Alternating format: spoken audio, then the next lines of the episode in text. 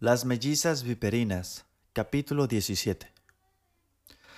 Mientras atravesaban la pista de baile y se abrían paso entre los vampiros y zombies, Glenn le explicó que Karina y él ya la habían buscado afuera y en los alrededores de la escuela.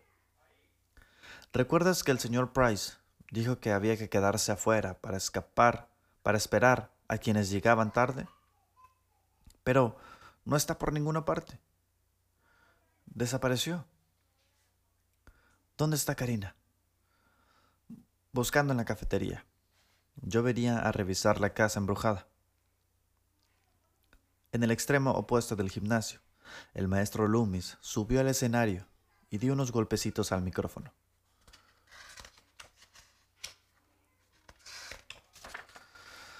Les pido su atención, por favor, dijo. En unos instantes anunciaremos a los ganadores de la elección. Por favor, reúnanse todos en el gimnasio. ¿Pueden entrar quienes estén afuera? Gracias. Robert y Glenn lo ignoraron. Tenían tiempo, no tenían tiempo que perder. tenían tiempo que perder. No tenían tiempo que perder.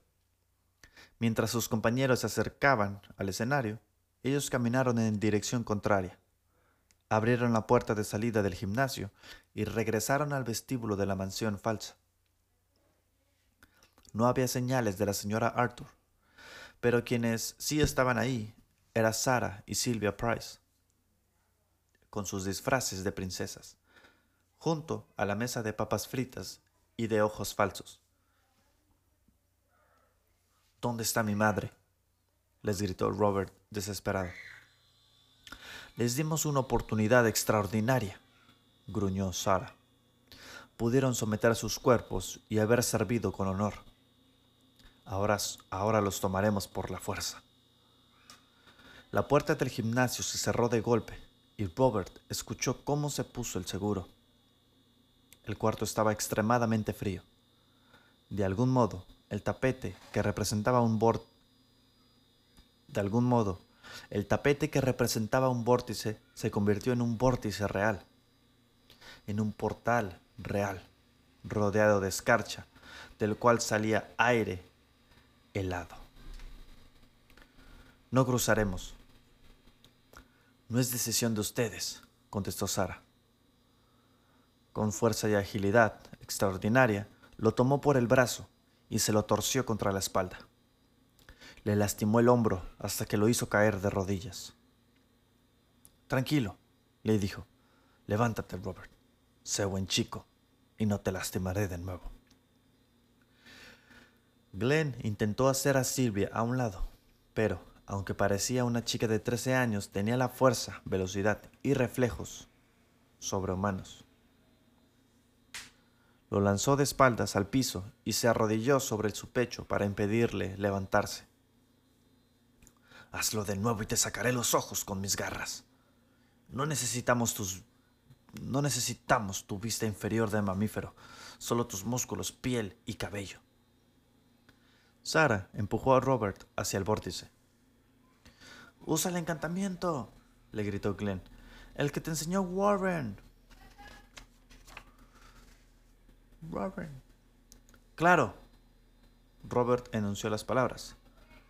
love fa sense. Lo dijo tres veces mientras las gemelas Price se reían. No funciona dos veces, tarado, le dijo Sara. Ya trajiste a Senko a tu mundo, así que no puedes llamarla de nuevo. Lo empujó un paso hacia lo empujó un paso más hacia el portal. Con la mano que tenía libre, buscó cualquier cosa que pudiera servirle de arma. Agarró el tazón de papas fritas y se lo lanzó a Silvia. El contenedor le golpeó la cabeza y luego cayó al piso. Las papas se regaron por todas partes. A ella le parecía entretenido. No puedes lastimarnos, le explicó. Provenimos de otra raza antigua, de formas de vida superiores. Mira de lo que soy capaz.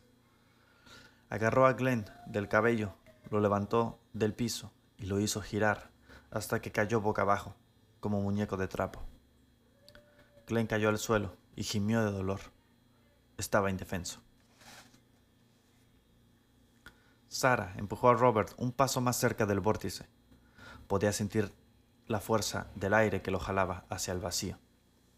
Estaba a unos centímetros de pasar la eternidad dentro de un frasco de cerámica.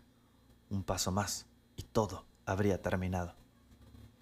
Con desesperación agarró un vaso de brebaje brujeril y se lo lanzó a Sara a la cara, con la esperanza de ganar tiempo. Quería pasar un segundo más en la tierra antes del tormento eterno. Para su sorpresa, Sara lanzó un alarido. Soltó a Robert y cayó de espaldas. Se llevó las manos a la cara.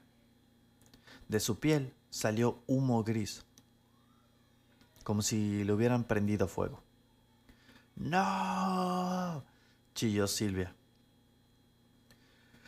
No había tiempo para preguntarse qué había ocurrido ni por qué. Robert agarró el tazón de brebaje brujeril y lo vació sobre la cabeza de Silvia. Aunque intentó esquivarlo, no fue lo suficientemente rápida.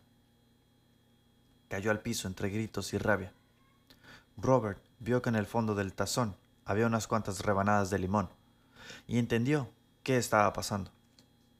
Su madre hizo un brebaje brujeril y lo había descrito como simple limonada con gusanos de gelatina. En otras palabras, era un tanque de dos galones de ácido cítrico, la misma sustancia que había usado la misma sustancia que había usado Warren para disolver el caparazón de los cangrejos y exponer al Cthulhu. Robert le pasó el brazo a Glenn por debajo de los hombros para ayudarlo a levantarse. ¿Estás bien? Eso creo, contestó Glenn, todavía aturdido. ¿Qué está pasando? Sara y Silvia se retorcían en el suelo mientras la piel humana se derretía sobre sus cuerpos monstruosos. Robert y Glenn veían el espectáculo veían el espectáculo ¿eh? veían el espectáculo horrorizados. Las gemelas Price reaccionaban al ácido igual que el cangrejo ermitaño de la, del laboratorio Warren, solo que su proceso de descomposición era mil veces más repugnante. La piel cambiaba de consistencia y se les caía en bloques rosas y gelatinosos. El olor era vomitivo. Lo que quedaba, lo que quedaba eran cuerpos verdes, escamosos y fangosos que no parecían humanos. En vez de piernas, cada una de las bestias tenía una larga cola viperina. Y en lugar de cabello, sus cabezas estaban, sus cabezas estaban coronadas con una maraña de serpientes vivas.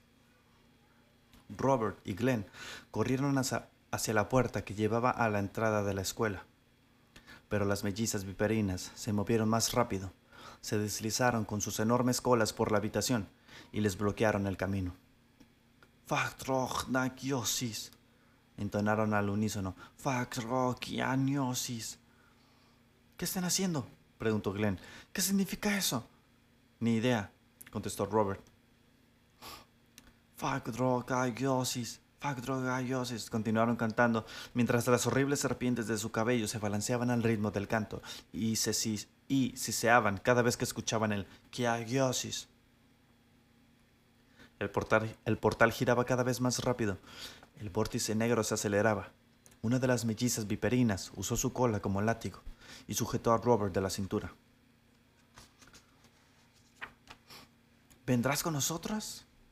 Vendrá, ah, vendrás con nosotras. Siseó enfurecida. Ya que destruiste los cuerpos, el amo querrá que te llevemos, que llevemos reemplazos. La otra bestia viperina rodeó las piernas de Glenn con su cola y la hizo perder el equilibrio. Él cayó al suelo sin poder ponerse de pie. El vórtice giraba cada vez más y más rápido, lo cual aumentaba su poder de succión. Todo lo que no estaba atornillado, las serpentinas, los tazones, los tazones de botanas, el candelabro de cartón, la piel derretida, fue absorbido por la fuerza. Robert se aferró con el brazo a uno de los, a uno de los barandales empotrados en el muro. Glenn no estaba lo suficientemente cerca como para alcanzarlo, así que se agarró de la mano libre de Robert. Las mellizas viperinas arrastraron hacia el portal mientras jalaban a los chicos con las colas. Pero Glenn se aferró a la mano de Robert, y este a su vez se aferró al barandal.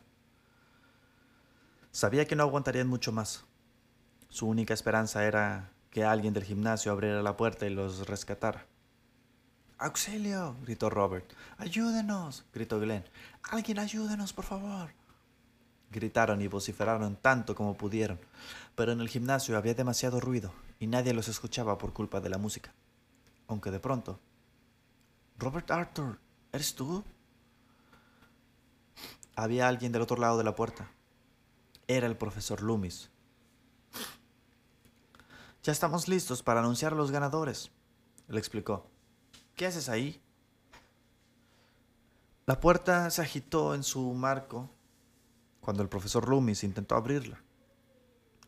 ¿Por qué está cerrada la puerta? Estamos atrapados, gritó Robert. ¿Tiene la llave? No, pero buscaré a alguien de intendencia. ¿Por, ¿Por qué no me esperan sentados unos cuantos minutos? Veré qué puedo hacer. Robert no tenía unos cuantos minutos. Las mellizas viperinas los jalaban cada vez más, cada vez con más fuerza. Estaba a punto de soltarse el barandal. Estaba a punto de soltarse del barandal cuando se dio cuenta de que no había poder humano que lo ayudara en esta situación. Al final, pasaría la eternidad encerrado en un frasco de cerámica, a menos que... Algo en el muro llamó su atención. Robert tuvo una idea. Agárrate de mi pierna, le gritó a Glenn. ¿Estás loco? Necesito la otra mano, apúrate. Robert sabía que solo tenía una oportunidad para lograrlo.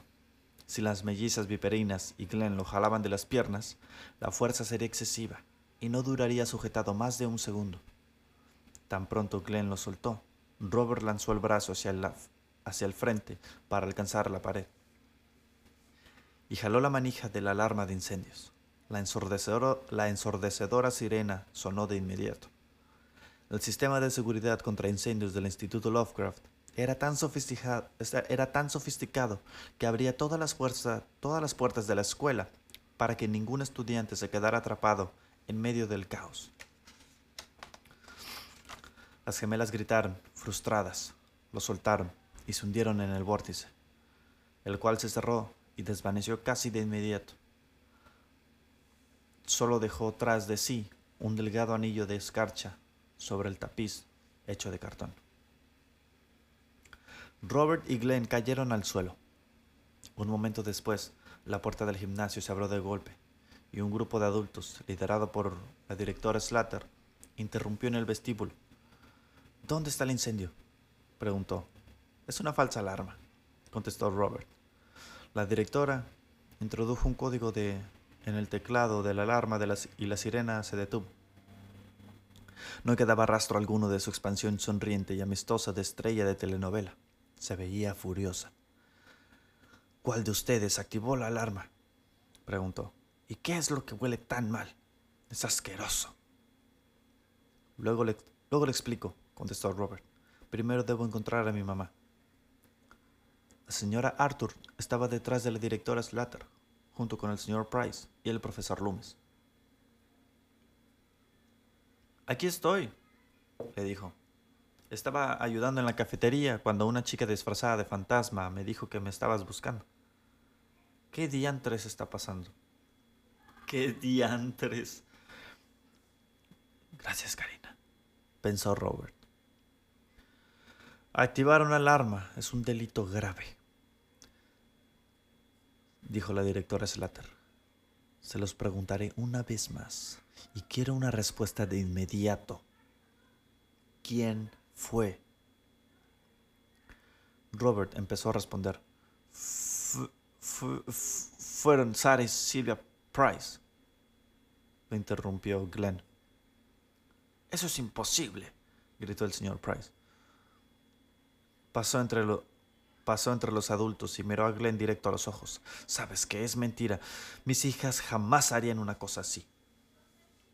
¿Por qué no se lo pregunta a ellas? sugirió Glenn con desdén.